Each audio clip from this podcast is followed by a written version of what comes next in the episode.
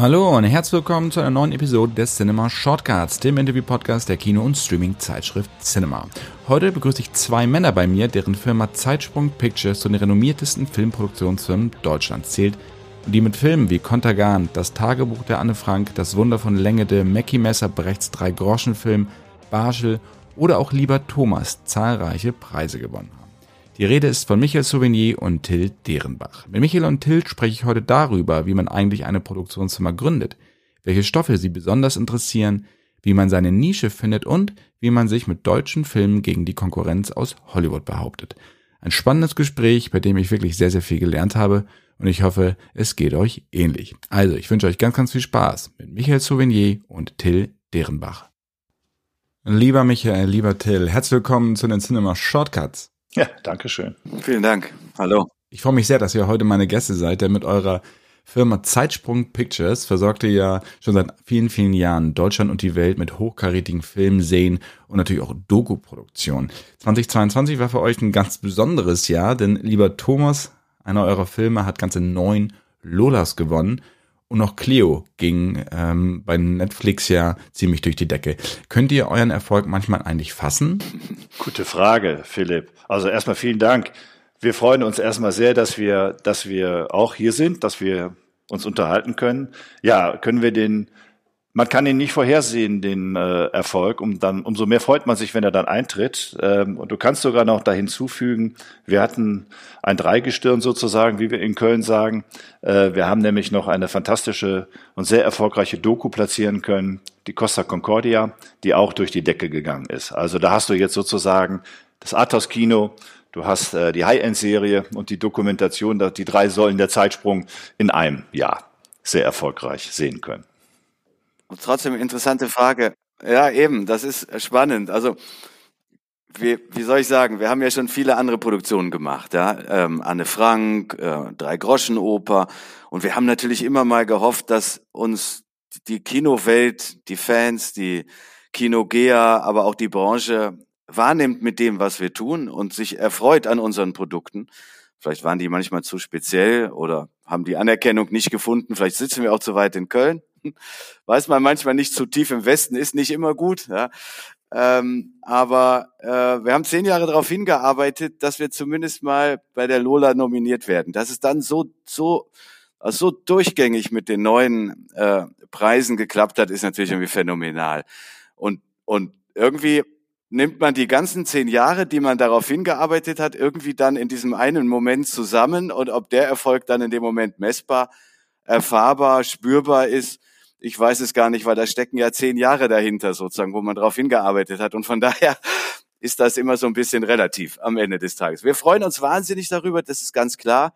Und am nächsten Tag oder am übernächsten oder vielleicht auch erst eine Woche später geht's dann aber auch schon mit den ganz normalen Arbeiten weiter. Und dann ist man schon wieder in der Mühle drin und hofft auf die nächsten guten zehn Jahre, um dann wieder so ein tolles Jahr zu haben wie 2022. Das stimmt, Till. Es waren sogar elf Jahre. Es waren elf Nominierungen, elf Jahre. Das war doch dieser schöne Reigen, den wir hatten. Und wenn man dann da sitzt und dann ist man ja mit dem besten Film als Produzent als letzter dran, dann denkt man, also ich habe das zumindest gedacht, mein Gott, das, das alles durch. Jetzt wirst du bestimmt, bestimmt keine Lola mehr gewinnen als Produzent für den Film. Und dann, wenn das dann kommt, man kann es kaum glauben. Man freut sich wirklich so. Also wir haben uns so wahnsinnig gefreut. Hat man, glaube ich, auch gemerkt. Wir sind alle auf die Bühne gestürmt. Äh, es war auch ein, ein unglaublich, eine tolle Produktion, weil wir so zusammengehalten haben und zwar in allen Ebenen aufeinander, war auch durch die lange Zeit, die das ganze Projekt gedauert hat. Und da ist die Freude natürlich, wenn man so belohnt wird, umso größer. Michael sagte zu mir am Galaabend immer, Till, das wird jetzt nichts mehr. Quasi am Zittern, schwitzend, aufgeregt, nervös, ja, und sagte, das kann nicht mehr klappen. Wir werden, wir haben zu viele Lolas bekommen, das wird jetzt nichts mehr. Und dann explodiert die Freude auf einem Mal gigantisch. War ein, ein, einer der schönsten Momente, glaube ich, unseres Lebens. Kann man denn als Produzent diesen Erfolg überhaupt auch länger genießen? Weil ich ja auch weiß, dass man gerade als Produzent parallel 24 äh, andere Projekte nebenbei in der Luft hat. Das heißt, eigentlich weiß man schon wieder, es geht sofort wieder nahtlos weiter. Das ist so. Das weiß man immer. Das, da, da kann passieren, da könnte selbst der Oscar um die Ecke kommen. Das wird auch so sein. Das ist, es gibt sozusagen, wenn man, wir sind ja wie Artisten, Jongleure, die, die versuchen alle ihre Projekte in der Luft zu halten und aber auch die Bälle wirklich in der Luft zu halten und dass möglichst keiner runterfällt von diesen spannenden Projekten, die wir uns vorgenommen haben. Und wenn man das macht, dann darf man nie aufhören, dann gibt es keine Pause, dann gibt es keinen Hand zur Seite nehmen und einmal in, zur Ruhe zu kommen, sondern man muss weiter permanent aktiv bleiben. Anders geht es einfach gar nicht. Ähm, und von daher geht es am nächsten Tag absolut so weiter. Ist man, wenn man als Duo auftritt, hat, arbeitet ihr auch zusammen an einem Film oder ist es dann wirklich aufgesplittet, dass projektbezogen Arbeit ist? Was heißt, der eine macht zwölf Filme, der andere macht zwölf Filme, jetzt mal ein bisschen runtergebrochen. Till und ich, wir stimmen uns immer ab, aber wir übernehmen natürlich verschiedene Parts. Wenn du so willst, bin ich ähm, stärker, aber es ändert sich auch, das bleibt ja nicht immer gleich. Ich bin stärker in der Entwicklung ähm, tätig und äh, versucht diese Bälle alle zu jonglieren. Da wir so viele Bälle haben, ist das gar nicht mehr so einfach. Da können wir bestimmt später noch drüber sprechen. Und der Till ist ähm, die durchführende Kraft sozusagen bei der Zeitsprung, aber auch mit eigenen Projekten selbstverständlich. Costa Concordia hat er vollständig allein gemacht, ohne mich. Ähm, und dann gibt's auch Projekte, die besonders äh, spannend und interessant sind, die wir dann auch zusammen machen. Also es gibt keine klare Antwort, aber wir, wir Früher haben wir auch viel, viel mehr miteinander kommunizieren können. Dazu ist die Zeit oft knapp. Wir haben Gott sei Dank beide diese, das, dieses tolle Verhältnis, dass wir uns auch, so habe ich das manchmal genannt, blind verstehen. Das ist natürlich äh, ganz besondere Partnerschaft, die uns beide hier verbindet. Das ist äh, was ganz Tolles. Dem äh, Publikum sagt Zeitsprung Pictures wahrscheinlich erstmal gar nichts. Im Gegensatz zu den Majors, die man halt, mit denen man aufgewachsen ist, ja, Disney, Warner, Paramount, was auch immer. Ähm, ärgert einen das manchmal, weil im Endeffekt beliefert ihr die Kinos mit ständig hochkarätigen Stoffen, die auch in Erinnerung bleiben und nach, lange nachhallen, aber der Name der Firma nicht. Ist das ein bisschen, manchmal so ein bisschen demoralisierend, oder sagt man, nee, nee, die Filme sprechen schon für sich und das reicht uns? Ich finde, erstmal ist Zeitsprung im Gegensatz zu den meisten Konzernnamen, die es in Deutschland so gibt, die dann jeder kennt oder die großen Studios, ist erstmal Zeitsprung ein wahnsinnig guter Name für eine Filmproduktion. Also was Genialeres kann man sich ja eigentlich gar nicht ausdenken, wenn man über Filme spricht, wenn man über Geschichte spricht, wenn man über all unser Tun und Schaffen spricht, ist Zeitsprung einfach ein perfekter Titel, ein perfekter Name für das, was wir tun und, und bildet exakt das ab, was wir auch tun wollen weiterhin. Ähm, darin steckt alles drin, was man sich vorstellen kann und von daher ist der Name für uns DNA, Ziel, Hoffnung, äh, Philosophie in einem. Und dann auch gar nicht so wichtig, dass der Name Zeitsprung, er kann ja nicht so groß erscheinen wie Paramount oder Warner oder andere große Studios. Ähm, dafür ist die Firma letztlich auch zu klein. Trotzdem ist der Firmenname, der Brand, wie was, wofür Zeitsprung steht, im Markt jetzt im im, in, im, unter den unter den unter den Marktteilnehmern, die wirklich aktiv in Deutschland ähm, unterwegs sind, ist äh, die Kraft und die Wertigkeit von Zeitsprung massiv angewachsen in den letzten Jahren ähm, und wirklich zu einem Qualitätsstempel ähm, geworden für deutsche Großproduktionen, ob Fernsehen, Kino oder eben auch Dokumentationen. Ähm, und das ist schon etwas, was mich persönlich zumindest, da kann ich für Michael gerade nicht sprechen, aber dann auch schon zufrieden zurücklässt. Ja, Philipp, ich habe mich das auch immer gefragt, was du sagst und äh, natürlich schon längst arrangiert. Das hat einfach auch mit der Mentalität zu tun. Ähm, ich halte mich jetzt nicht für einen übertrieben eitlen Menschen, der jetzt ständig das äh, Zeitsprungplakat vor sich her trägt. Dann hätten wir viel mehr ähm, PR gemacht oder hätten in, unserer Firma jemand, der uns äh, die PR jeden Tag macht und würden jeden Tag Interviews führen. Es gibt Produktionsfirmen, die sowas machen, die fallen auch mehr auf. Der Name fällt auch mehr auf, äh, sind aber in der Regel auch Konzerne. Die, Produ die sind zwar nicht so groß wie die Majors, aber auch große Konzerne, die haben auch nochmal äh, vielleicht eine andere Herangehensweise. Wir haben immer gedacht, wir werden wahrgenommen über das Produkt. Und ähm, das ist der längere Weg. Aber da wir ja seit 85 jetzt auch schon dabei sind, ist dieser Weg auch schon lang und trägt dann auch gelegentlich seine Früchte. und wir sind damit sehr zufrieden. Also das ist so, wir müssen ja nicht äh, hier bei unserer Kino-Kioskbesitzerin äh, äh, gegenüber bekannt sein als, als Produktionsfirma. Wir sind in dem Markt, in dem wir uns bewegen, kennt man uns. Vielleicht kennen uns noch nicht so sehr die jungen Leute, Und die jungen Talente, daran arbeiten wir. Das ist ein, ein Schritt, den wir Anfang nächsten Jahres massiv angehen werden, damit ähm, wir immer frisches Blut auch sozusagen hier in der Firma haben, obwohl wir haben sehr viele junge Leute ja hier auch angestellt. Aber wir sind auf diesem Weg, aber wir sind jetzt nicht übertrieben ähm, in der Außendarstellung. Wir, unsere Produkte müssen für sich selber wirken und sprechen. Trotzdem nicht, nicht schlecht an einen Punkt zu kommen, wo man zumindest an dem Brand Konstantin kratzen würde. Das würde ich mir innerlich schon vornehmen. Ein Ziel muss man haben. Da haben wir noch, haben wir noch was vor. Haben wir noch was vor. Ziel, Träume, nenn es wie du willst, genau. Du hast gerade angesprochen, Michael, du hast die Firma 85 gegründet. Ähm, du kommst ja eigentlich aus der Fotografie, beziehungsweise Kamera und auch aus dem Regiebereich. Ähm, kannst du uns einmal mit zu den Anfangstagen mitnehmen? Was waren die Gründe damals, als du gesagt hast, ich mache jetzt meine eigene Produktionsfirma auf? Ach, das ist alles ganz organisch gewachsen. Also ich habe mit großer Leidenschaft und übrigens auch sehr erfolgreich äh, Fotografie äh, studiert und dann auch fotografiert. Ich habe in allen in allen Möglichkeiten. Also ich habe während des Studiums und danach, um Geld zu verdienen, das ist Fotografiestudium, muss man wissen, ist sehr, sehr teuer. Ich habe übrigens auch Grafikdesign studiert, also das ist, nannte sich damals Fotofilmdesign. Ich bin diplomierter Fotofilmdesigner, habe mich noch nie einer nachgefragt, aber ist auch völlig unwichtig. Und ähm, dann habe ich das gemacht. Ist das nicht da im Hintergrund eine Urkunde? das Abschlusszeugnis? Nein, ich spiele drum. Ach, das Abschlusszeugnis, Philipp. Ich bin dann voller Stolz. Ich habe eigentlich dieses Diplom nur für meine Eltern gemacht, weil als ich das Diplom gemacht habe, war ich schon längst äh, im Geschäft.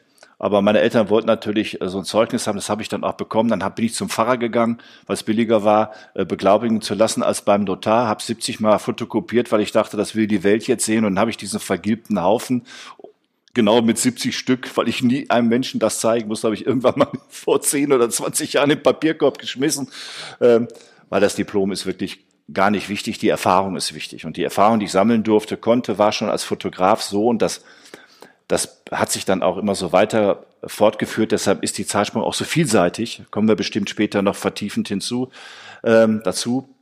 Ähm, ich habe alles fotografiert, was du dir vorstellen kannst, mit Großbildkameras, Werbefotografie, äh, Architekturfotografie. Ich habe äh, Theaterfotografie gemacht, die, die ganzen Festivals der Welt fotografiert.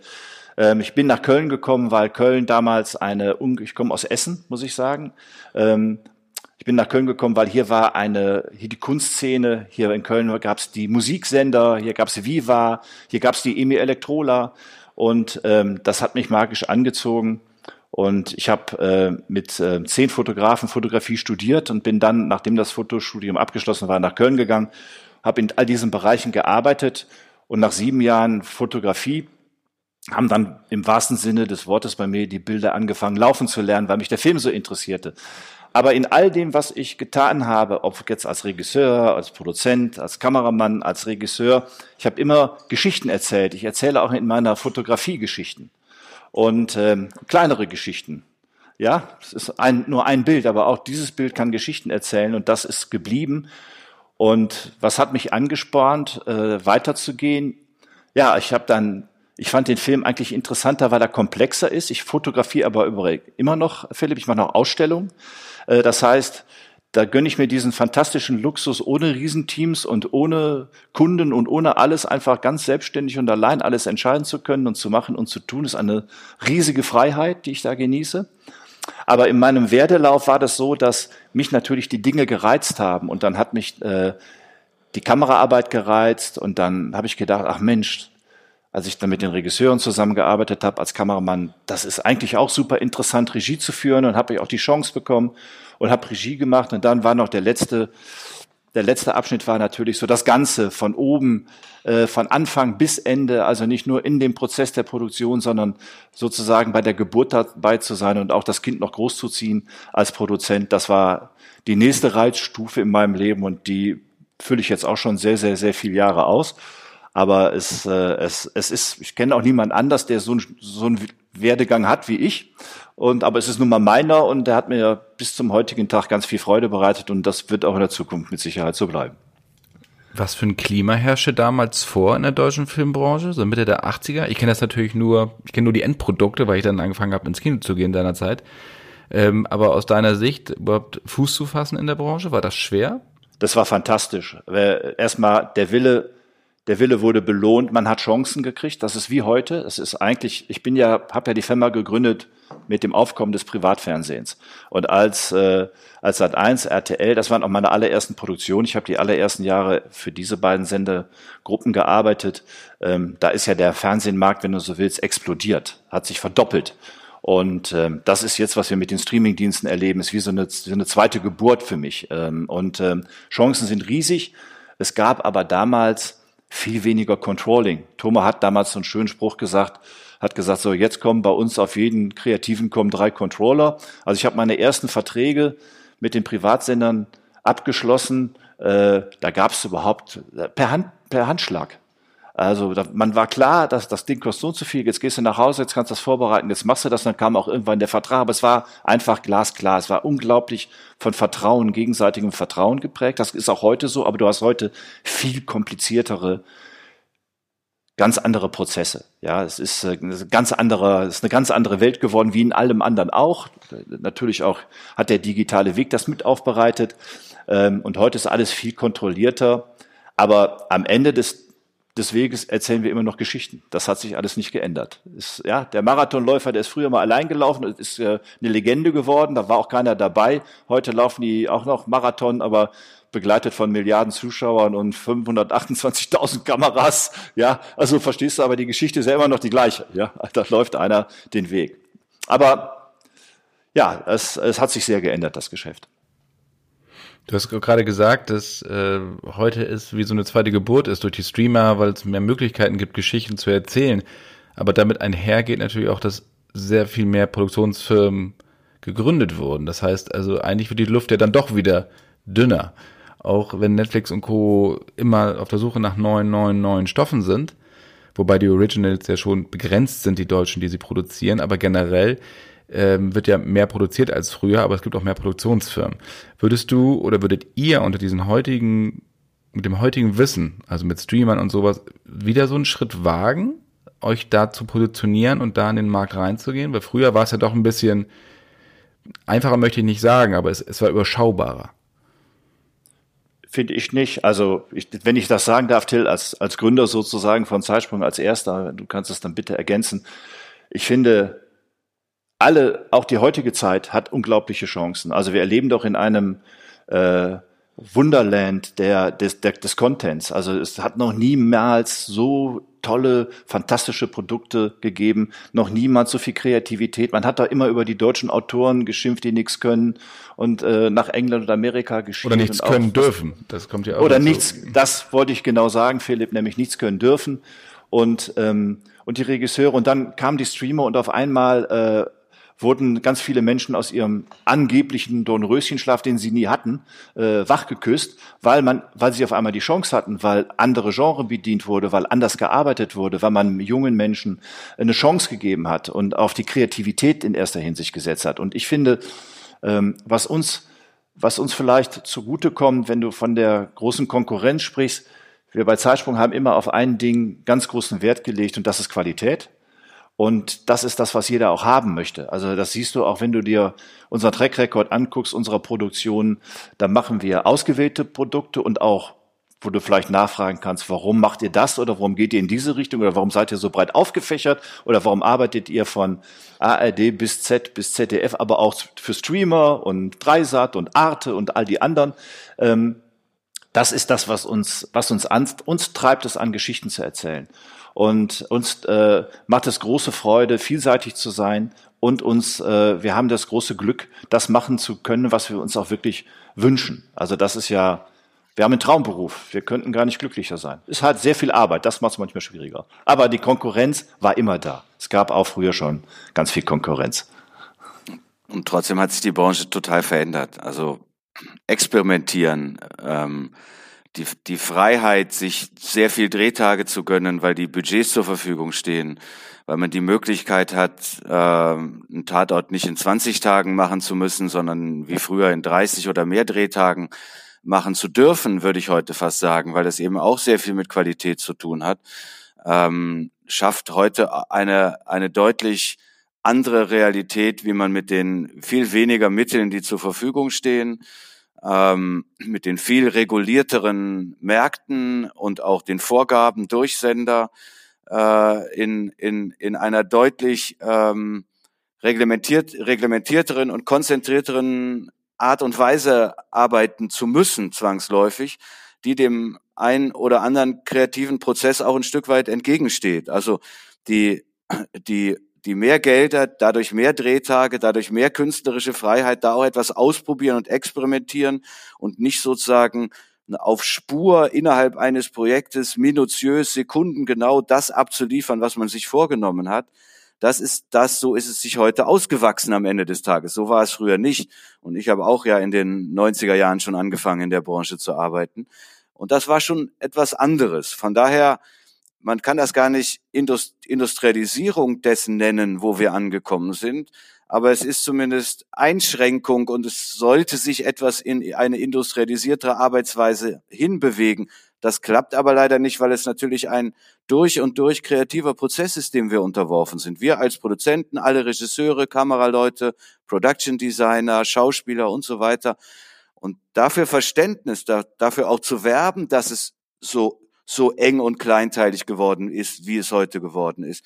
Das ist manchmal Michaels und meine Aufgabe im, im ganz Großen und kostet viel Überzeugungskraft, äh, dann alle auch hinter uns zu vereinen, mitzunehmen. So, da, da gibt es schon, äh, wird man schon manchmal nostalgisch, wenn man zurückguckt und, und erinnert sich an den einen oder anderen Dreh, der sich deutlich anders ausgestaltet hat, als es heute war.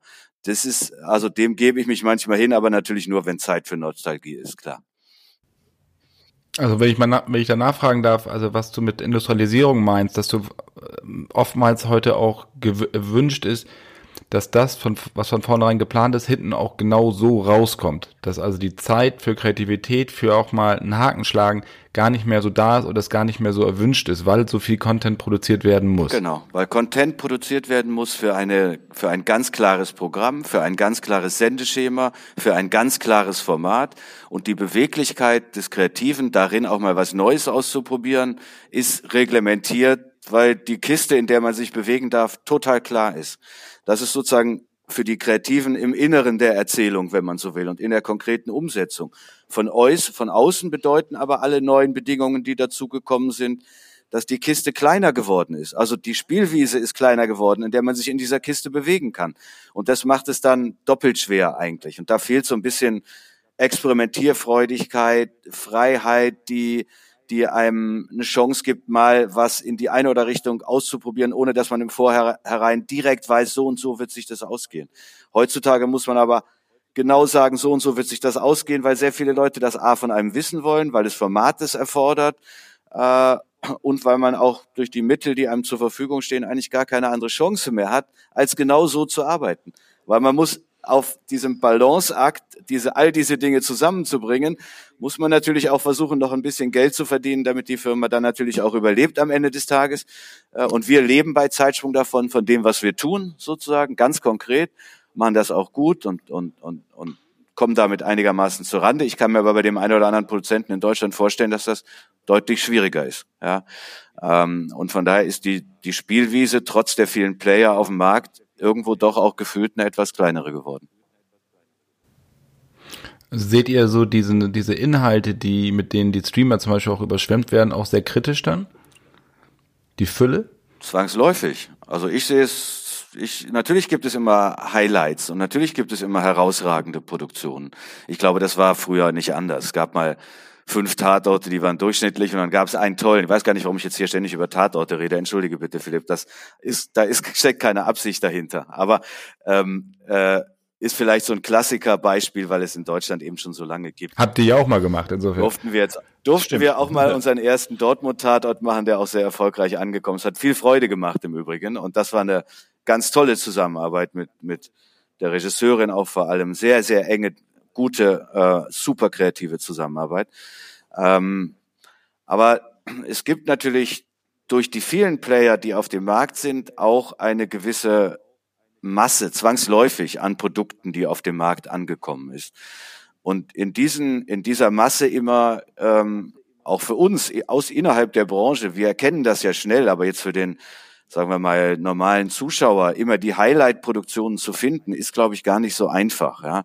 Ähm, und ähm, die, die Qualität in, in die High-End-Qualität, die wir uns natürlich immer wünschen, weil, weil da kommen wir beide jetzt her, ähm, und ist immer unser Ziel, das auch in den kleineren Produktionen zu erreichen, die dann als Zuschauer zu finden, ist manchmal nicht so einfach. Von daher ist es schon ein, ein, ein Phänomen, dass es einen großen Haufen an Massenprodukt gibt und der Leuchtturm, die Spitze, das High-End nicht immer zu erkennen ist. Aber die, die dann gemacht werden, die sind dann auch in Teilen gigantisch gut, wo man sich, wo man sich fragt, okay, das ist dann wiederum die neue Zeit, wo das dann auch möglich werden durfte auf einmal. Und das ist großartig zu sehen, aber man muss es halt orten und finden, klar.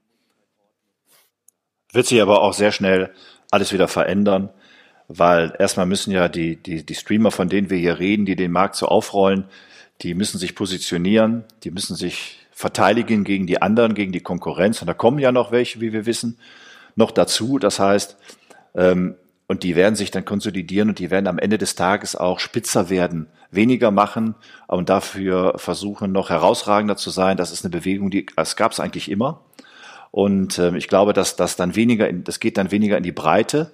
Und ich glaube, dass das Angebot, das ist ja, wir, wir schaffen es gar nicht mehr. Ich weiß nicht, wie es dir geht, Philipp, aber wir können, du kannst ja gar nicht mehr alles sehen. Es ist nicht, geht zeitlich einfach nicht. Ja, du kannst, musst immer gucken, aber dass du, dass du aus dieser Programmfülle ganze Staffeln dir anguckst, um einen Eindruck zu gewinnen, das, das ist schier unmöglich geworden. Ja, gerade wenn du wie wir in allen Bereichen bist, im, im Movie-Bereich, im Kinobereich, im Serienbereich, im Doku-Bereich. Ähm, da musst du schon ganz schön viel gucken, ja, und, um da, um up to date zu bleiben. Und ich glaube, das wird sich, äh, das wird auf Dauer nicht so bleiben. Ich glaube, dass man die Gelder, die dann da sind, erstmal muss man sozusagen die Autobahn bauen. Das ist das, was passiert am Anfang. Und danach wird man dann äh, mit der Erfahrung, die man auch gemacht hat und auch gemacht hat, was die äh, Konkurrenz sozusagen gemacht hat, wo die ihr Feld gefunden hat, dann wird man zielgenau und zielgenauer und auch, glaube ich, weniger beauftragen, als das jetzt momentan der Fall ist. Meine Vermutung. Bei uns ist es natürlich unser Job hier bei, Cinema und auch bei äh, TV-Spielfilm, genau das nämlich zu tun, also alles zu gucken, zu kuratieren und den Leuten das an die Hand zu geben, womit sie ihre Freizeit verbringen können, damit es nicht in Frust ausartet, weil das kennen wir ja selber.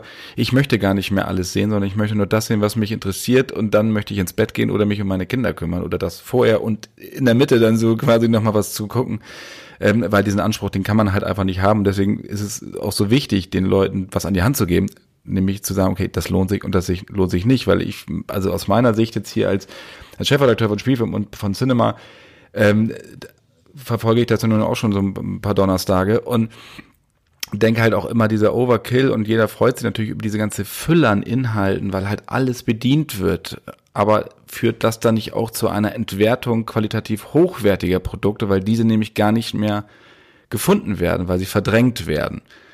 Ähm, das war im Kino lange Zeit genauso mit Marvel und Co., dass die Multiplexe alle geblockt waren ähm, das ebbt ja gerade so ein bisschen ab, das Interesse an diesen, an dieser Art von Filmen. Ähm, zum Glück haben Arthouse-Filme, auch die ihr macht, wobei es nicht nur Arthouse ist, aber anspruchsvolle Filme nenne ich das, immer auch ihren Platz gehabt in den Programmkinos, die es ja zum Glück noch gibt. Aber seht ihr das ähnlich, dass also diese Fülle halt auch zu Lasten der Qualität dann geht? Ja, also Na klar.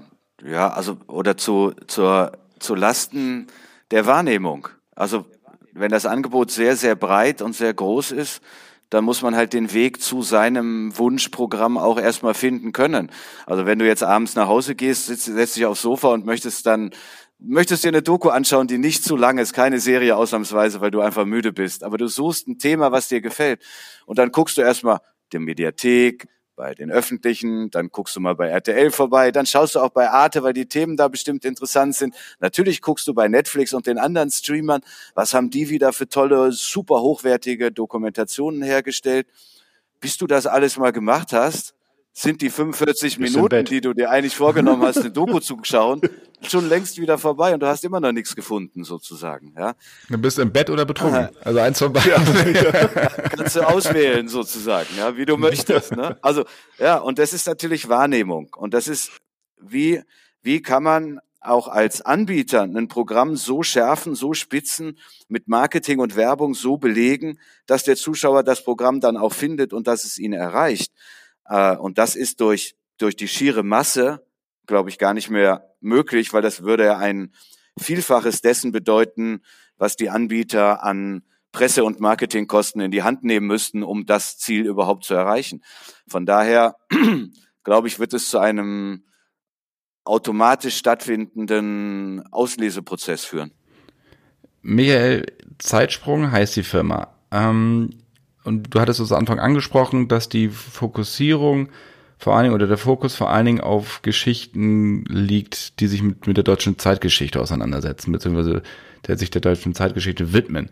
Ähm, woher kam dieser Fokus? Also warum bist du oder seid ihr dann auch im Laufe der Zeit gemeinsam in diese Richtung immer weitergegangen?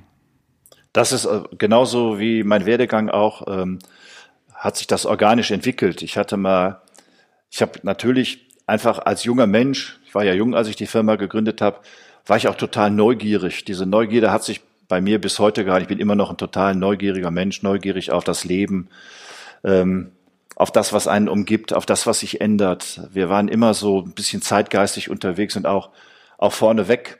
Ähm, ich habe ganz viele Firmen gegründet, die sich mit, ich habe zum Beispiel zwei Firmen gehabt, die Musikclips gemacht habe, weil hier Viva war. Ich habe ganz viele Musikvideos produziert ähm, in den 80ern und Anfang 90er. Dann habe ich äh, die Zarsprung Commercial gegründet, weil wir ganz viel Werbespots gemacht haben, weil der Markt das wollte. Dann, als die Talkshows aufkamen, habe ich die Firma Couch Potatoes gegründet. Das war eine tägliche Talkshow mit Bärbel Schäfer. Ähm, das hast du gemacht, dann, das habe ich immer nach der Schule geguckt. Ja, das habe ich gemacht. Da war, da war ich Geschäftsführer und Produzent. Dann habe ich. Äh, Hätte ich mich doch mal für ein Praktikum bewerben können, Mensch. Sowas das aber. hättest du, ich hätte dich genommen.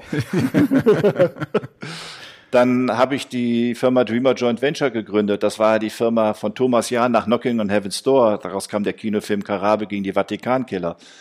Mann, dann habe ich noch die 601 gegründet mit meinem Freund Jochen Wahl. Das war eine digitale Videoproduktion. Da haben wir High-End das ganze Sendedesign, also mehr oder weniger jede Sendung im öffentlich-rechtlichen Fernsehen, auch im, äh, im Privatfernsehen, was designt wurde, ob das Harald Schmidt Show war oder, oder auch Bärbel Schäfer mit dem Sendedesign oder bei Talk im Turm, die fliegende, äh, einmal um die, da rumfliegen, um, um den Turm, den es eigentlich nie gab bei der Sendung, weil erst war die Designation da, dann kam erst die Location, aber das ist eine andere Geschichte. Ähm, all das hat mich total interessiert und das waren die, das war on vogue.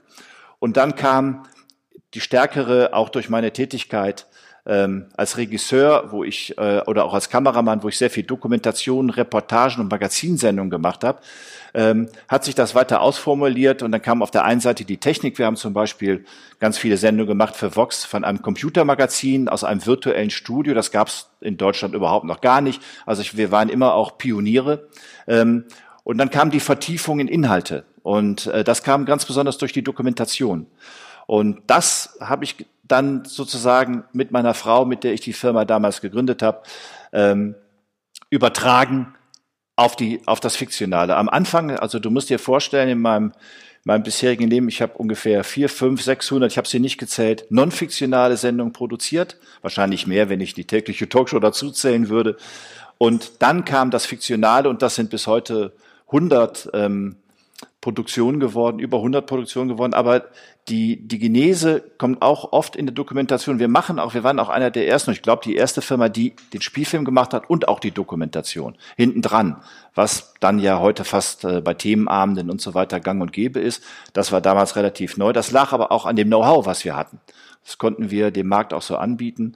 Und manchmal haben wir ähm, auch aus bestehenden Dokumentationen, die uns so sehr inspiriert haben, dann auch eine fiktionale Produktion gemacht. Zeitgeschichte oder gerade in Deutschland ist ja auch immer verbunden mit einem Widerhall, nenne ich das mal vorsichtig, ja. Also wenn man sich, äh, auch wenn man weit zurückliegende Ereignisse sich deren annimmt, ja, ähm, und die neu aufrollt oder auch neu untersucht, neu recherchiert und nicht auf bestehendes Material zurückgreift, sorgt das ja immer wieder für Aufruhr, was mich doch immer wieder erstaunt, dass äh, gerade in Deutschland, gut, ich kann jetzt, habe jetzt nicht viele Vergleichsmöglichkeiten jetzt in anderen Ländern, ich weiß nicht, wie es da ist, aber die Aufarbeitung von äh, Geschichte ähm, ist, scheint manchmal immer noch so ein bisschen schwierig zu sein. Ähm, ich ich spiele vor allen Dingen jetzt auf Kontergan an. 2006 habt ihr den Film gemacht und da gab es ja juristischen Ärger. Hattet ihr das vorher so erwartet, dass das plötzlich, dass das so einen Widerhall hat? Auch, also das war natürlich für euch gut. Und es war auch wichtig, dass dieses Thema wieder aufgegriffen wurde und neu behandelt wurde. Hat ja auch dann später zu sehr viel Guten ja auch geführt. Hat das Gesetz sozusagen auch verändert, ist ja zitierfähig das Urteil, hat äh, die Kunstfreiheit beflügelt, war ein ganz wichtiger Prozess. Ja, verlieren will man den aber nicht. Also, äh, also wir haben ihn Gott sei Dank gewonnen. Also ein kleines Unternehmen wie wir gegen Milliardenkonzern, Pharmakonzern und, und, und Seifenhersteller und Parfumhersteller. Und äh, das war natürlich alles andere als lustig. Man muss damit rechnen, dass einem sowas passiert. Ich habe auch, wir haben ja viele Filme in dieser, also ich sag mal, bestimmt 90 Prozent der Filme, die wir herstellen, beruhen auf wahren Gegebenheiten. Und da haben wir, wir haben zwei festangestellte Juristen bei uns und äh, nochmal für Persönlichkeitsrechte nochmal einen extern. Ähm, da sind wir immer gut sortiert. Das haben, glaube ich, andere Firmen so nicht. Das brauchen sie auch nicht. Das ist unsere, auch eine unserer Kernkompetenzen. Sind andere Firmen dazugekommen, die sich jetzt auch stärker darum kümmern. Ähm, aber da waren wir, glaube ich, kann man auch sagen, Wegbereiter. Und das ist einfach etwas, was uns total, ich, das kommt übrigens auch aus der Fotografie und aus den Filmen. Ähm, ich habe immer gesagt, das Leben schreibt die spannendsten Geschichten. Das ändert sich. Das ist immer noch meine Überzeugung. Und ich, das ist auch das, was wir gut können. Und diese wahren Geschichten, Du brauchst einen sehr sensiblen Umgang, weil du ja, weil dir Menschen ihre Leben anvertrauen, ihre Geschichte anvertrauen. Dafür braucht man eine große Sensibilität und auch ein gegenseitiges Vertrauen, um das umsetzen zu können. Und das, das glaube ich, das haben wir jetzt so schon oft bewiesen, dass das gut klappt. Du bist nicht davor gefeilt, dass sich einer verklagt. Da kannst du. Ich habe ein paar Mal gedacht, oh, oh, oh, ob das gut geht. Ich nenne nicht die Filme, aber wir haben sehr, sehr viel gemacht und äh, Kontergan hat mir die, meine grauen Haare, die ich habe, die du siehst, aber der Zuschauer nur, man kann sie Gott sei Dank nicht hören. Ähm, das, das kommt bestimmt aus, das hat mir viele schlaflose Nächte bereicht, Kontergan. Das kann ich, kann ich sagen. Aber es war auch, die Zusammenarbeit war einer der schönsten Zusammenarbeit, die ich jemals hatte. Mit dem Team, mit den Schauspielern, mit dem Regisseur äh, auch das Zusammenhalten, das in schwierigen Situationen, wir haben Meetings gehabt, wo wir uns auch vorbereitet haben, wie wir mit der Presse umgehen oder wie, die wurden ja jeden Tag gefragt, Mensch, was ist denn jetzt, wie geht's dir denn? Das war ein unglaublicher Zusammenhalt und das war ganz, ganz toll und wurde vielleicht dafür auch mit dem richtigen Urteil des Bundesverfassungsgerichts belohnt. Aber wie muss man sich die, die Stoffentwicklung bei euch vorstellen? Habt ihr einen festen Stamm an Autoren und Regisseuren, mit denen ihr diese Stoffe entwickelt oder kommen da immer neue hinzu oder können Leute, jetzt mal ganz naiv gesprochen, euch einfach Skripte zuschicken? Wie, wie geht ihr daran? Ist ein ganz, darf ich sagen, Till, du ergänzt wieder, ähm, war früher so, dass alles, was produziert wurde, kam hier äh, aus unserem Haus. Wir haben hier Producer, Produzenten bei uns, die mit uns arbeiten, mit Till und mir. Und ähm, die Ideen kamen, wurden immer hier mehr oder weniger am roten Tisch äh, entstanden, die, wenn du so willst. Und dann haben wir uns Autoren gesucht, dann haben wir Packages gebaut und dann haben wir Kunden gesucht und dann wird das Ding finanziert hergestellt und so weiter und so fort. Ähm, mit unserem, mit zunehmendem Bekanntheitsgrad, zumindest innerhalb der Branche, kommen heute auch vermehrt Autoren auf uns zu oder Regisseure mit ihren Stoffen. Das freut uns sehr oder auch manchmal Produzenten, die, die ganz klein sind oder ein oder zwei Mann-Firmen und sagen, Mensch, wir würden gerne mit euch zusammenarbeiten, weil wir haben Stoff, der genau zu euch passt. Können wir das nicht zusammen machen? Das hat sich so entwickelt. Also früher ganz alleine, heute mehr und wir arbeiten mit den Leuten, ähm, wir haben einen großen Fundus von Autoren und von Regisseuren und wir arbeiten mit den Leuten, denen wir diesen Stoff anvertrauen wollen, weil wir glauben, dass er zu ihnen passt. Und da, da muss man aber manchmal auch Gespräche führen. Das muss sich ergeben. Also, ja, du kannst am Autoren einen Stoff vorschlagen, wo du denkst, der passt gut zu dem, mit der sagt, nee, habe ich gar kein Interesse, habe ich schon zweimal geschrieben, sowas ähnliches will ich kein drittes Mal machen oder wie auch immer. So, es ist, äh, ist ganz einfach im Grunde genommen. Muss man sich gar nicht so kompliziert vorstellen. Aber Zeitsprung ist auf jeden Fall, ist auf jeden Fall eine sozusagen ein Familienunternehmen, wenn man so will. Ja, man muss sich das wirklich als es gibt nicht, wir haben nicht Filialen hier, da und dort. Wir sitzen nicht in Los Angeles, wir sitzen nicht in London, wir sitzen nicht in Italien oder da, wo andere schöne Gelder zur Verfügung stehen. Wir sitzen einfach in Köln. So. Ist auch schön. Da saßen wir, und da saßen wir immer und da sitzen wir immer noch. Manchmal sagen wir uns auch selber, wir sitzen hier ganz schön tief im Westen in der Nische äh, der Branche Denn natürlich ist Köln eine attraktive Stadt für Dreharbeiten, aber viele Kreative wohnen einfach in Berlin und, ähm, äh, und, und, und auch da muss man oft hin. Und trotzdem ist die Familie im Laufe der Jahre, und das hat vielleicht mit dem Erfolg zu tun, mit Autoren, mit Regisseuren, stark angewachsen, sind mehrere dazugekommen. Wir bleiben aber denen, mit denen wir gearbeitet haben, unfassbar treu, ähm, immer loyal miteinander, einen Umgang finden, auch neue gemeinsame Projekte suchen, damit sozusagen das, was man einmal im Guten begonnen hat in der Zusammenarbeit, sich nicht per se dann einfach wieder unterbricht und dann wartet man bis in den nächsten zehn Jahren vielleicht mal eventuell wieder was entsteht, sondern wir versuchen eine familiäre Kontinuität auch sozusagen innerhalb der Branche und als, als Begrifflichkeit unserer Familie anzubieten. Und da kommen immer mehr neue dazu, insbesondere natürlich in den letzten Jahren mit den großen Erfolgen. Das freut uns sehr und im, im Kern unseres Herzens sind wir aber diese Familienmenschen, die das gerne mit den Leuten, die wir kennen, auch weitermachen wollen weil es, äh, warum, wenn es was Gutes gibt und was Erfolgreiches gibt, warum dieses, diese Tradition, diesen Weg unterbrechen? Und das ist auch etwas, glaube ich, was uns ähm, sehr, sehr stark ausmacht. Ja, und auch das gegenseitige Vertrauen mit den Kreativen. Wir haben ja auch, wir nehmen nicht immer nur die größten Namen, sondern wir nehmen auch die Leute, die wir für richtig halten oder die wir entdeckt haben. Ja, wir haben mit Hannes Salon haben wir äh, mit dem Oktoberfest angefangen, da haben wir ihn sozusagen entdeckt und äh, dann den Boris Becker Film für RTL mit ihm gemacht und jetzt hat er Dagobert für uns gemacht und äh, arbeiten mit ihm auch wieder bei Oktoberfest 2 zusammen, also ja, oder mit Hans Steinbichler haben wir vier große, tolle Produktionen gemacht. Und wir arbeiten mit Regisseuren, das ist nur stellvertretend, ja, nicht böse sein, die, die ich jetzt nicht genannt habe, aber es gibt eine ganze Reihe von Menschen, ähm, die, wo wir einfach ein gegenseitiges Vertrauensverhältnis haben, die wissen, wie wir ticken, wir wissen, wie die ticken. Und das matcht. Und das macht uns große Freude, weil wir dann wenig Energieverschwendung haben. Und, ähm, und ein gemeinsames Ziel. Und das ist eine, das ist was ganz Tolles und für uns ganz wichtig und spart viel Zeit und Ärger. Habt ihr beiden jeweils Steckenpferde? Sprich, der eine interessiert sich sehr für Biopics oder für die Schilderung einer Person, die Charakterentwicklung.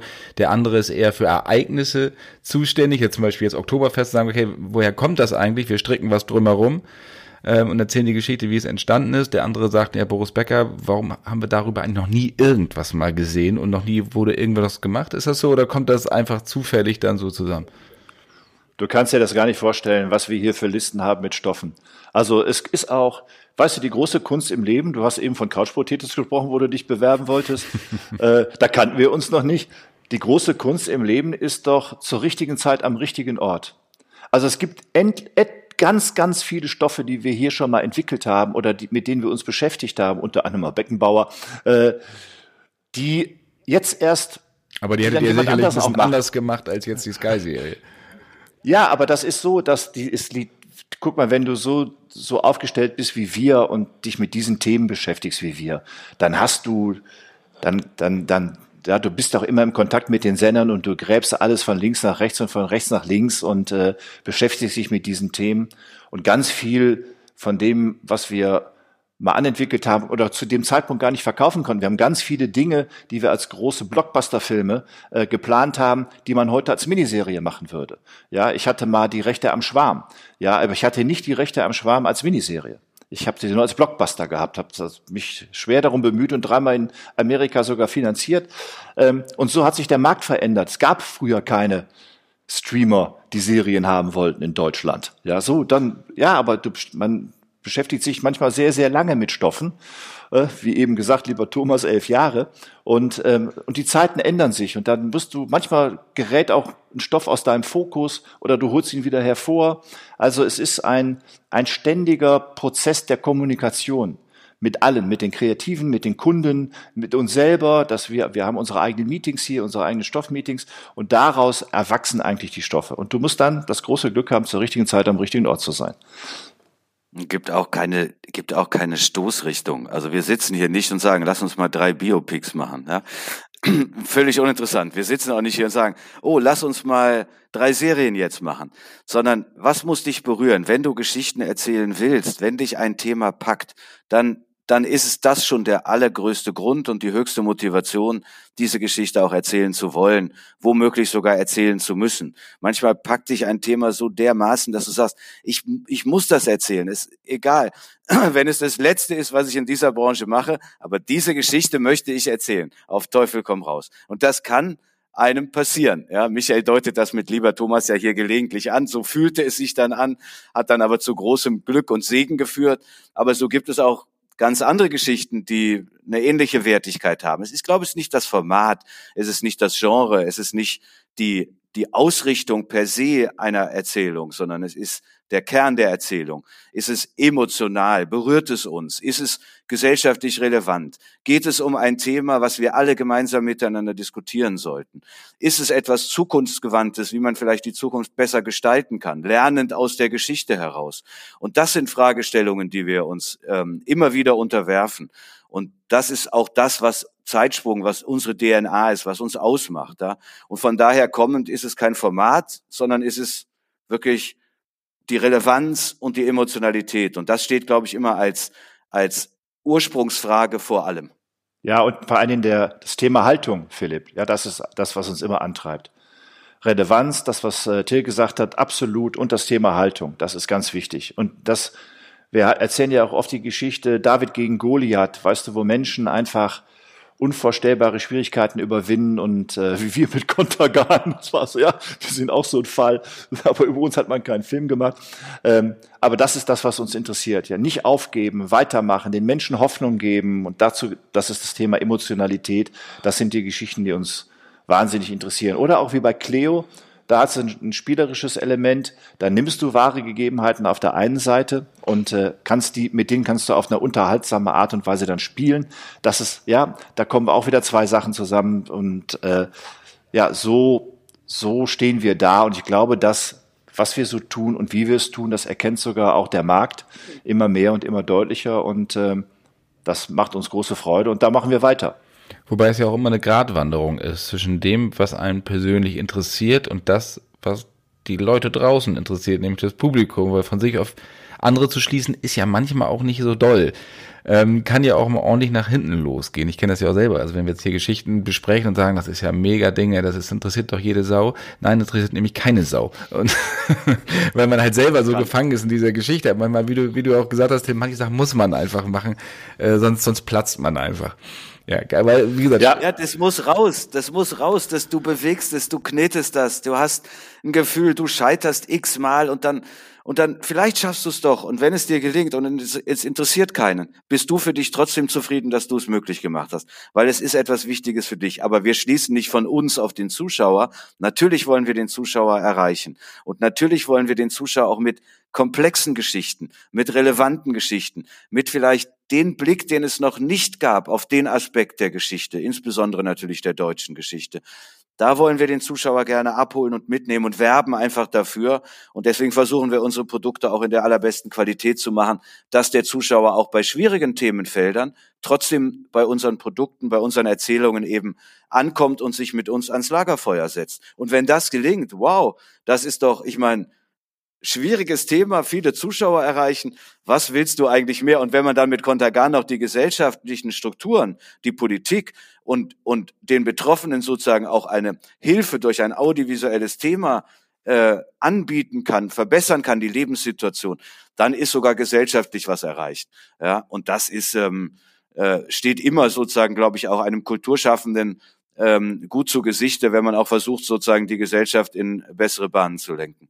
Dabei unterhalten kann man immer, kein Problem. Das Weiße Haus am Rhein zum Beispiel, ich weiß nicht, ob du das gesehen hast, Philipp, ähm, am 3. Oktober in der ARD als Zweiteiler ausgestrahlt. Etwas, was sehr viel mit unserer deutschen Geschichte zwischen den Weltkriegen zu tun hat, sozusagen, zwischen dem Ersten und dem Zweiten Weltkrieg, anhand einer Hoteliersfamilie in Bonn-Bad Godesberg. Darin steckt alles drin, was uns, was viel mit uns heute macht, was uns viel ausmacht. Damit sind viele Richtungen vorgegeben, wie wir vielleicht heute alle miteinander umgehen und leben. Und da nochmal reinzuschauen auf eine sehr unterhaltsame Art und Weise. Ich glaube, das ist uns ganz, ganz toll oder ganz herausragend mit allen unseren kreativen Partnern gelungen, das umzusetzen.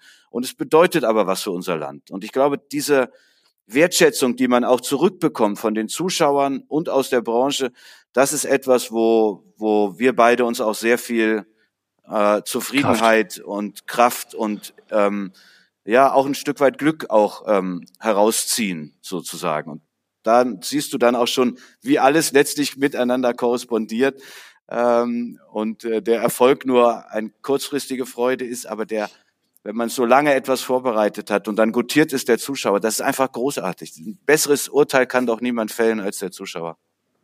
Ja, und da haben wir so, ja, so ist die Firma aufgebaut worden. Wir hatten das große Glück. Wir sind ja jetzt kein, wie gesagt, kein Konzern. Wir sind hier, ich, ich habe immer gesagt, wir sind das Greenpeace-Boot neben den Ozean, Riesen. Ähm, wir haben immer ein Bestreben, Philipp, wir wollen immer möglichst viele Leute erreichen. Also das heißt, wir, wir, wir auch wenn das arthausig ist, dann versuchen wir Arthaus, wie bei lieben Thomas oder so, so zu machen, dass es viele Menschen erreicht. Und äh, das ist immer unser Bestreben. Das, das wollen wir. Wir wollen einfach auch gesehen werden mit den Produkten, die wir machen. Und dann, wie alles anfing, ist einfach so, wir sind ja, ich sag mal, in Anführungsstrichen kleine Firma, machen wir große Produkte und große Budgets. Und das ist einfach dadurch gekommen, dass wir Erfolg gehabt haben mit dem allerersten Film, der hieß Der Tod kommt online, mit Alexander Maria Lara und Thomas Kretschmer, der hat so reingehauen. Das war unsere allererste Fiction-Produktion, nachdem wir ja ein paar hundert non-fiktionale Sendungen gemacht haben. Und dann kam auch schon nicht viel später das Wunder von Längende mit über elf Millionen Zuschauern auf Sat 1, was man sich heute kaum noch vorstellen kann. Da weiß man, was medial alles passiert auf dem langen Weg. Ähm, und dann haben wir danach die Pest gemacht und so weiter und so fort. Also auch große Zweiteiler, Tarragona und, und, und. Ähm, und da waren wir dann, sind, dann war der Weg von dieser High-End-Produktion von Zweiteilern zu High-End-Produktion Serie für uns ja nicht so ein weiter Weg. Und äh, weil wir damit erfolgreich waren und viele Leute erreicht haben und es auch gut und ordentlich gemacht haben, glaube ich, haben wir dann auch die Aufträge bekommen, was nicht selbstverständlich ist. Bekommt nicht jede Firma äh, solche großen Aufträge. Das kannst du dir vorstellen, weil wir mit sehr viel Geld umgehen müssen und das muss ja auch dementsprechend seriös umgesetzt werden und angelegt werden. so, früher hatten die Banker immer Angst, dass wenn sie so einen großen Betrag äh, den Produzenten zur Verfügung stellen, dass sie dann schnell auf die Bahamas fahren und nicht wiederkommen. so, also, ist doch noch nie vorgekommen. genau. Ja. Und du hattest Michael vorhin gesagt, da muss ich den mal einhaken mit der Schwarm, dass du die Rechte oder ihr die Rechte hattet für, für einen Blockbuster, für, einen, für einen äh, Big Budget Film in Amerika. Durchfinanziert schon. Warum ist das nie so weit Ach, gekommen? Ach, darüber schreibe ich mal ein Buch, Philipp. Das, äh, das, das ein Zweiteiler wahrscheinlich. Also ein Buch wird kaum reichen. Das ist so, das ist eine echte Lebensgeschichte über, über mehr als zehn Jahre. Und äh, wirklich sehr spannend. Und ich bin jetzt froh, äh, bin jetzt froh, dass es kommt. Dann kommt jetzt im ZDF und bin sehr, sehr gespannt, wie es ankommt. Ist ganz toll geworden. Aber unterm, aber unterm Strich aus deinen Erfahrungen einfach vom Studiosystem her, Schauspieler, die du, die dir vorgesetzt werden oder wie muss man sich das vorstellen, was waren die Probleme? Das äh, Streik bei Universal, wir hatten äh, Dino De Laurentiis war unser Partner, äh, Uma Thurman war im Boot, wir hatten alle möglichen, äh, ich habe mit mit äh, mit ähm, ja, das, wir hatten Paramount, die wollten es unbedingt machen. Da sagte mir der CEO, der Tom Fresson, das, äh, da muss aber der Tom Cruise noch mitspielen. Da habe ich gesagt, das ist kein Problem, weil die hatten gerade keinen Deal. Also wir hatten, wir hatten schon Handshake-Deals. Ich habe sehr, sehr, sehr viel Geld schon ausgegeben für Anwälte seinerzeit. Wir hatten ein fantastisches Drehbuch von Ted Telly, der Schweigende Lämmer geschrieben hat. Und, und, und du willst nicht wissen, was alles, was alles schiefgehen kann. Darüber kann man wirklich äh, lange nachdenken und lange schreiben. Und wie gesagt, vielleicht schreibe ich es irgendwann mal auf. Ähm, jetzt ist auf jeden Fall da und dann, wir hatten einen Regisseur drauf, der dann hinter in die MeToo-Debatte gefallen ist und also das war das Letzte. Also es ist, äh, es kann einem sehr, sehr, sehr viel passieren auf dem, auf dem Weg äh, zu so tollen großen Sachen. Aber das siehst du, nicht, nicht unterzukriegen. Und aus dem Blockbuster in eine Serie und ist jetzt da und dauert dann manchmal einfach länger. Ja, oder lieber Thomas ist da, hat neun Lolas gewonnen, was will man mehr? Ihr hattet vorhin gesagt, dass ihr, was ich, wie viele Stoffe in der Schublade habt, an denen ihr, die ihr vielleicht auch immer mal wieder rausholt. So stelle ich mir das vor, zu sagen, ist das, ist die Zeit jetzt reif dafür? Genau. Ähm, gibt es neben lieber Thomas noch andere Stoffe, die wirklich auch so lange erstmal wachsen mussten, da wo ihr, die ihre Zeit seiner Zeit voraus waren? Ja, mehrere. Also die, die alten Schinken, wir haben, also Darüber kann ich, darüber, ich kann sie dir nur einfach nennen. Wir haben ein wahnsinniges Projekt. Das heißt, das ist John Law, das ist ein Billionär. Das ist so groß und so schwer oder Limit von Frank Schätzing. Das ist halt groß und schwer. Das groß und schwer macht es immer schwieriger, ist ganz klar, ja. Oder äh, Tod und Teufel von Frank Schätzing, wo wir dran sind. Äh, das, das, das wird noch was. Das basteln wir jetzt um von Blockbuster zu zu äh, Serie.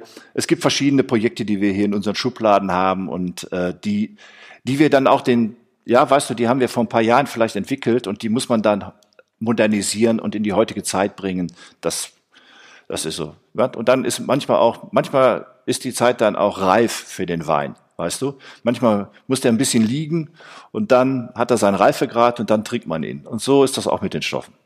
Zur richtigen Zeit am richtigen Ort. Sind, sind aber nicht nur, sind nicht nur die großen Stoffe, die manchmal schwierig sind. Also wir haben 2013 mit der Costa Concordia angefangen und hatten sie mehr oder weniger durchfinanziert und wollten sie als große RTL-Produktion machen. Und am Ende hat es leider nicht geklappt. Aus verschiedenen Gründen hat es nicht geklappt. Am Ende fehlte noch ein ganz bisschen an Geld und das hat sich aber einfach, das wollte sich nicht finden. Und dann ruhte das Projekt über Jahre, bis wir dann mit Sky und Rai die Möglichkeit hatten, das zumindest ähm, Doku-dramatisch umzusetzen.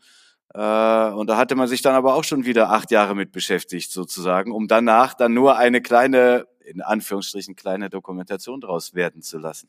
Also im Kleinen ist das ebenso wie mit den großen Sachen.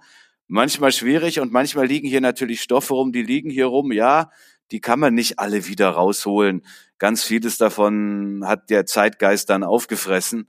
Aber da, wo man merkt, die man nach zehn Jahren halt dann auch wieder zurückholen kann, wo man nochmal neu drüber spricht, sie aufarbeitet und einen guten neuen Ansatzweg findet, das sind dann auch wahrscheinlich die, die Top-Geschichten, die großen Geschichten, die die Menschen dann zusammenholen, die die Menschen dann auch sehen wollen. Also Dinge, die überdauern, haben dann eine Bedeutung und so ist es auch. Ja, manchmal pennt man auch. Weißt du, kannst ja nicht überall gleichzeitig sein.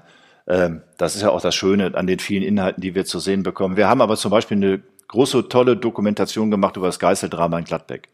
Und äh, ja, ich ich Trottel bin nicht auf die Idee gekommen, das in eine Serie umzuwandeln, ja, oder in einen großen Film. So, ja, kann auch passieren. Also, man muss immer wachsam bleiben. Das ist wichtig. Wie habt ihr beiden euch denn eigentlich kennengelernt? Weil Till, du bist ja später dazu gestoßen. Wie ist es da zusammen, wie ist es dazu gekommen? Das muss ich, glaube ich, erzählen. äh, Michael hat schon berichtet von der ersten fiktionalen Produktion Mitte der 90er Jahre, die Zeitsprung jemals gemacht hat. Und das war Der Tod kommt online. Ein Riesenerfolg bei RTL seinerzeit. Ähm, und ich bin damals als Produktionsassistent dazu gekommen.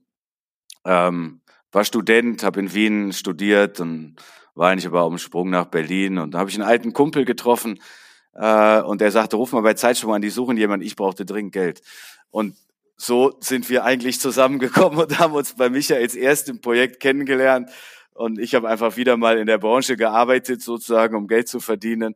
Und natürlich, weil sie mich nie losgelassen hat. Und dann hatten wir aber eine ganze Zeit lang Projekte miteinander gemacht, äh, in den 90er Jahren. Dann haben sich die Wege aber getrennt und irgendwann rief Michael 2008 an. Da hatte ich gar keine Lust mehr auf Produktionsleitung, äh, nachdem ich das irgendwie jahrelang gemacht hatte. Und, ähm, und Michael fragte mich, komm mal vorbei nach Köln, ich muss dir mal was erzählen, könntest du dir überhaupt vorstellen? Und dann saßen wir zusammen und dann ging es relativ schnell, dass wir neu zusammengekommen sind. In ganz anderer Konstellation, mit wieder anderen Erfahrungswerten. Und es war vielleicht auch der rechte Zeitpunkt, ähm, das dann genau in diesem Moment zu tun und nicht vorher. Wir haben vorhin, Seitdem bin ich dabei und erfolgreich dabei. Das ist ja auch, äh, ist ja auch schon mal schön. Ähm, ja. Dabei sein ist alles, Philipp. Ja, ja, ja, habe ich von gehört. Dieser, Nein, nicht immer. ja, ihr hattet ähm, zwischendurch immer mal das Wort Arthouse genannt. Ich habe immer das Gefühl, dass es für viele ein Schimpfwort ist, äh, weil alle immer gleich an skandinavische Mutter-Tochter-Damen denken, wo nicht gesprochen wird, in Schwarz-Weiß, keine Musik und nur Landschaftsbilder gezeigt werden, zwischendurch noch eine Geschichte erzählt. Das sind so die, die Klischees, die so bei Arthouse bei vielen im Kopf sind. Ähm, ich, ich, also ich verorte zum Beispiel eure Filme gar nicht als Arthouse, sondern als anschlussvolle Filme, die halt jetzt nicht darauf angelegt sind, große Explosionen zu zeigen, sondern Geschichten ja, zu erzählen. Du hast völlig recht. Ähm, ne, und, und nicht wirklich, äh, also Kunst zu schaffen, weil Film für mich ist Kunst, egal welcher Film. ist für mich Kunst, weil eine, ein Handwerk da drin steckt und eine Vision. Selbst bei Trashgranaten steckt ja irgendwas hinter. Keiner macht einen Film, um irgendeinen Kritiker zu ärgern. Das ist mir jedenfalls noch nicht untergekommen, dass einer mich persönlich beleidigen wollte mit seinem Film und dafür, was ich wie so 100.000 Euro in die Hand genommen hat. Ganz im Gegenteil. Also sie, sie äh, versuchen ja alle ihr, also das umzusetzen, was sie mögen.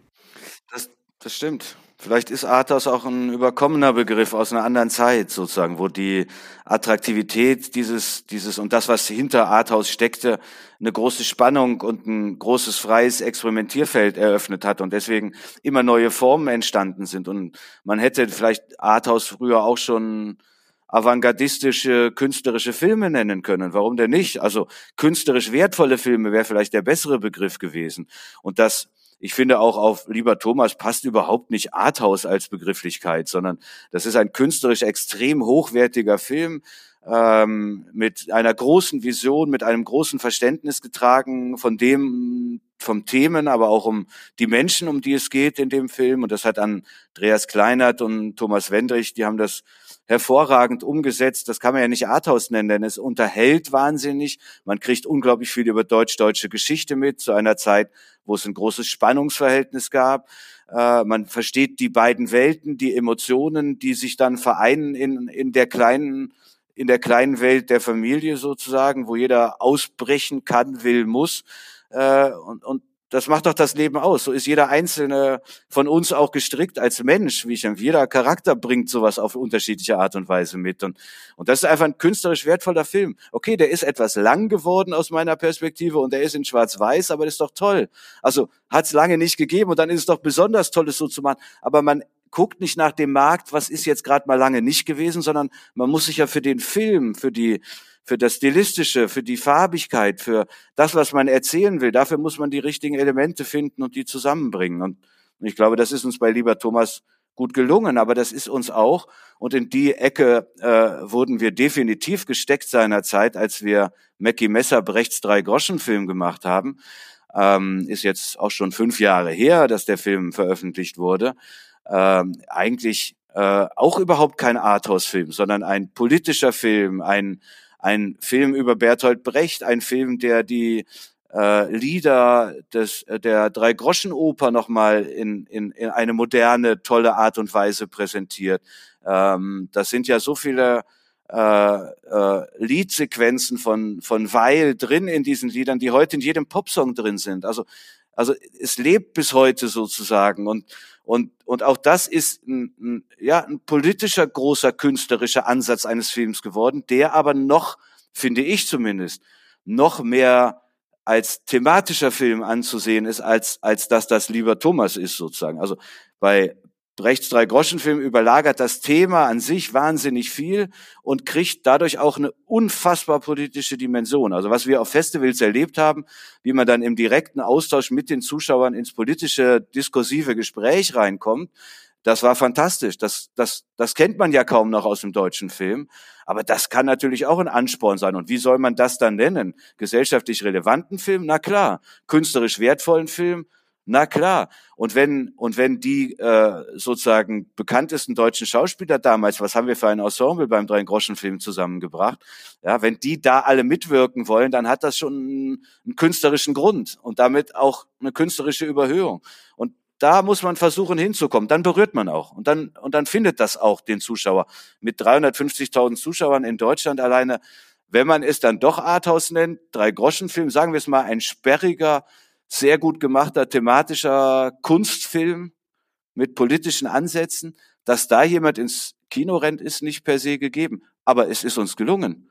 Und das ist äh, möglich. Und das ist, unter den Weg suchen wir.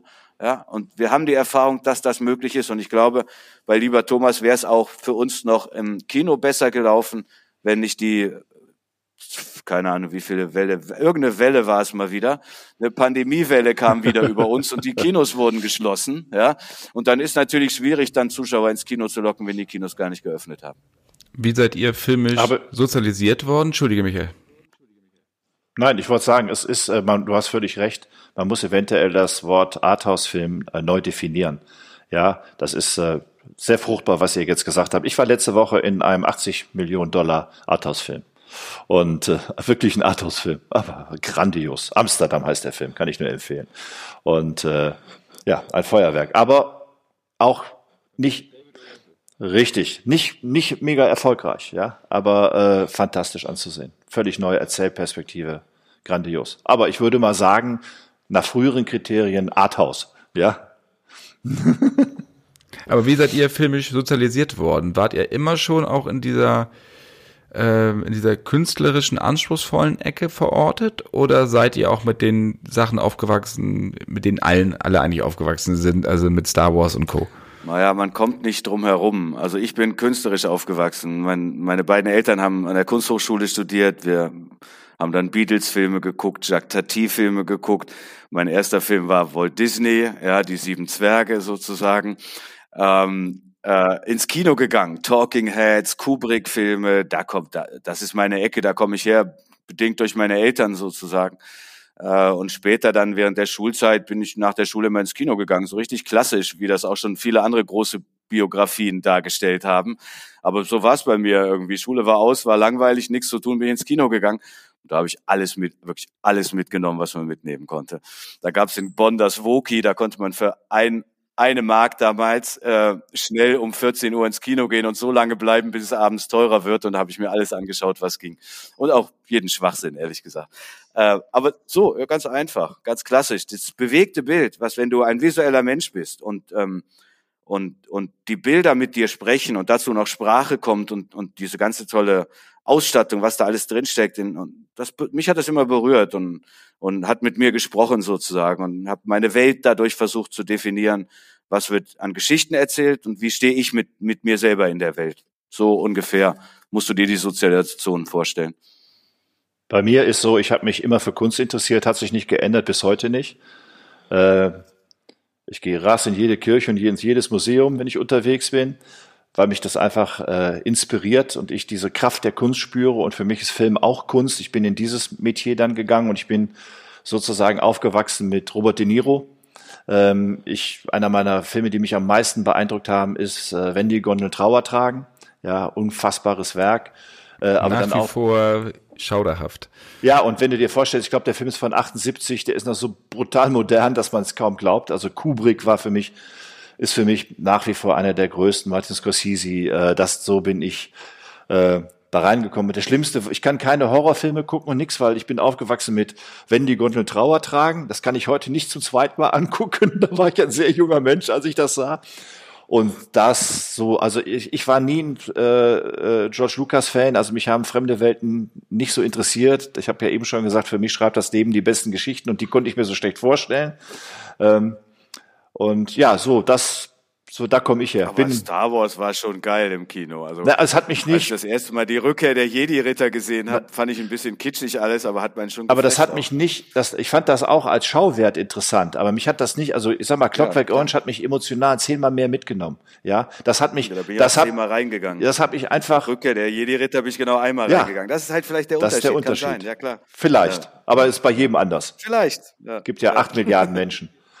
Wie bewertet ihr das heutige Big Budget Kino? Also, wir, zum Beispiel, wenn wir sprechen über Schauwerte, also Dune zum Beispiel, Denis Villeneuve, der eigentlich ein sehr künstlerischer Regisseur ist und da sieht man auch diesem Film an. Also für mich ist das ein Arthouse-Blockbuster auch. Ähm, natürlich knallt es an allen Ecken, aber es ist unfassbar entschleunigt erzählt für ein Science-Fiction-Abenteuer mit diesem Budget. Wie, wie steht ihr da jetzt so bei der Entwicklung? Seht ihr da was? Was euch gefällt? Ich habe den nicht angeguckt, weil mich das nicht interessiert. Also das ist nicht meine Welt. Das ist so, ich, ich gucke andere Sachen, ja. Also ich gucke Amsterdam oder, oder viele andere Dinge. Ich gucke die Dinge, ich interessiere mich auch für Schauwerte. Also mein Sohn, ich musste immer, immer diese Filme gucken, als er noch bei mir wohnte. Ja, das war, der wollte immer die, die großen äh, Filme gucken, wo es ordentlich knallt und, äh, und großen Schauwert gibt. Aber das ist nicht, das hat mich nicht emotional so mitgenommen. Wenn das die Kombination, wenn das auch der Fall ist, dann finde ich es grandios. Aber so allein nur wegen dem Schauwert, da, habe ich keinen Einschaltimpuls. James Bond. Muss ja, James Bond ist, ist auch ist Muttermilch. James Bond ist Muttermilch. Wenn der James Bond ins Kino kommt und wir haben ja in der Pandemie lange gewartet, bis er dann kam, ähm, dann muss man da einfach reingehen. Und das ist halt auch mit Star Wars ist es ehrlicherweise auch so. Also ähm, es gibt so ein paar große Marken, die sollte man einfach gesehen haben. Auf der anderen Seite finde ich, wir müssen ja, wir denken ja auch darüber nach. Also hilft uns das große Blockbuster-Kino weiter Ideen für unsere Produkte zu transportieren? Lernen wir was davon? Hilft es unserem Schaffen weiter? Oder ist es einfach immer nur der große Schauwert, der sich in unterschiedlichen Varianten eben letztlich auch nur wiederholt, sozusagen? Wie entwickelt sich dieser Schauwert weiter? Das ist eine spannende Frage, aber letztlich ist die Dimension irgendwo diese Dimension, mit der wir bisher noch nicht gespielt haben, machen wir vielleicht irgendwann mal. Und dann müssen wir uns diese Fragen dieses Schauwerts auch stellen. Ich lerne jetzt aus diesen gigantomanischen Schauwerten für unsere Produktionen nicht so viel. Ein Kameramann, der für uns Oktoberfest macht, aber natürlich sehr viel. Der kann sich da was abgucken, was er hier wieder integrieren kann. Oder ein Regisseur, ein Umgang, wie inszeniert man mit Schauspielern, auch wenn es eben so was sehr Unterhaltsames ist, ohne Tiefgang. Ja, äh, ich glaube, die, die Kollegen haben da noch einen viel tieferen und detailgenaueren Blick, wenn sie so große Produktionen sehen. Mich hat total umgehauen dieser Film äh, Rausch aus Dänemark, ähm, der in der Pandemie lief, der den, den viele so ein bisschen als, naja, ist halt so ein kleiner, lustiger, philosophischer, alkoholisierter Lebensentwurf, der irgendwie, naja, funktioniert. Nein, es ist eine Ode ans Leben, dieser Film. Es ist absolut gigantisch. Ob der Film ein Meisterwerk ist oder nicht, spielt für mich überhaupt Aber keine Mats Rolle. Mikkelsen. Die Erzählung, Mats Mikkelsen. Äh, über es jeden Zweifel erhaben. Also. Die, über jeden Zweifel erhaben und die Geschichte, die Erzählung ist einfach geil und sie berührt mich. Punkt. Ja, der, der hat ja, der spielt ja sowieso in unfassbar guten Filmen. Ja, also der Andersen ist ein wahnsinniger Regisseur. Äh, Wie hieß der Film? Adams Äpfel. Äh, unglaublich, Genau. ja. Also äh, unglaublicher ja. Schauspieler. Ja. Ja. Im nächsten Jahr habt ihr auch einiges am Start. Ich bin Dagobert zum Beispiel, eine Serie über Arno Funke. Ähm, ist ja auch schon thematisiert worden, auch verfilmt worden. Wie kam es dazu, das als auch als Serie zu machen? Ja, wie kam es dazu? Also ich meine, die Geschichte ist total spannend. Eine der, also was, es ist ja nun gerade irgendwie schwer in Mode geraten, über Betrüger, über Erpresser, über halbseitene Kriminelle, die irgendwie noch eine andere Seite haben und total spannend sind, Filme zu machen. Also da kann man ja nun überall hingucken und es entsteht ja nur noch. Man fragt sich ja irgendwie, besteht die ganze Welt noch aus Betrügern und so weiter, ja? Oder ja, also ja, dieser Frage kann man sich zumindest unterwerfen. Bei dem, bei Dago, bei Arno Funke und Dagobert, der, der zweimal berühmt geworden ist, Ende der 80er Jahre und Mitte der 90er Jahre, weil in der Zwischenzeit ist ihm das Geld ausgegangen aus seiner ersten Erpressung und er musste wieder aktiv werden.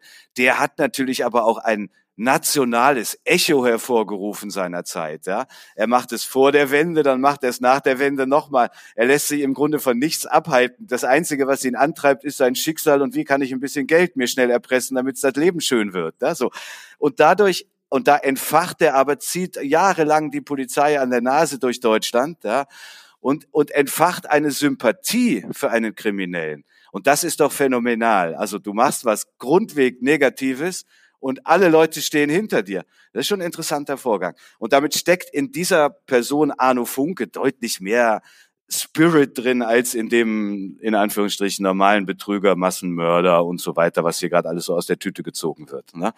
Äh, Und, und das hat uns total gereizt und, und unser Kollege, unser Producer äh, Dominik, äh, hat dann angefangen, sich mit Arno zu treffen und hat äh, auch die Rechte von ihm bekommen in einer Phase, wo vielleicht andere Produzenten eben überhaupt noch nicht über die Möglichkeit gesprochen haben, daraus eine Serie zu machen.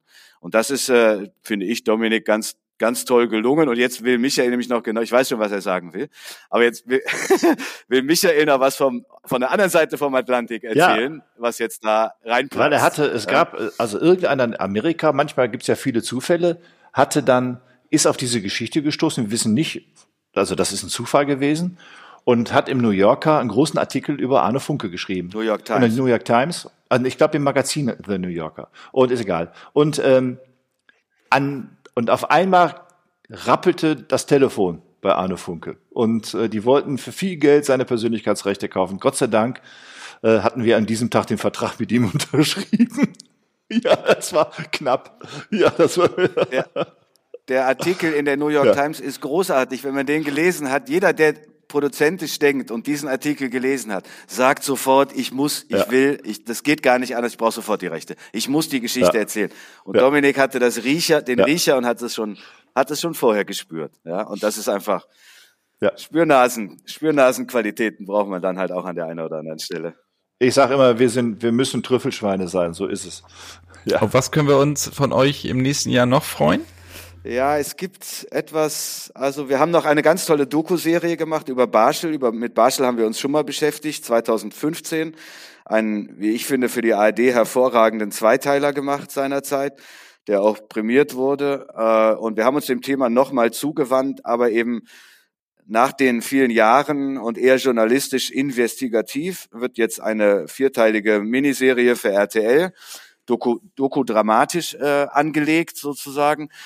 Und ich glaube, das ist ähm, ein spannender Blick nochmal in einen bis dato ungeklärten Fall, äh, den wir nicht lösen können, aber wo wir einen Schritt weitergehen als das bisher erzählte, berichtete und herausgefundene.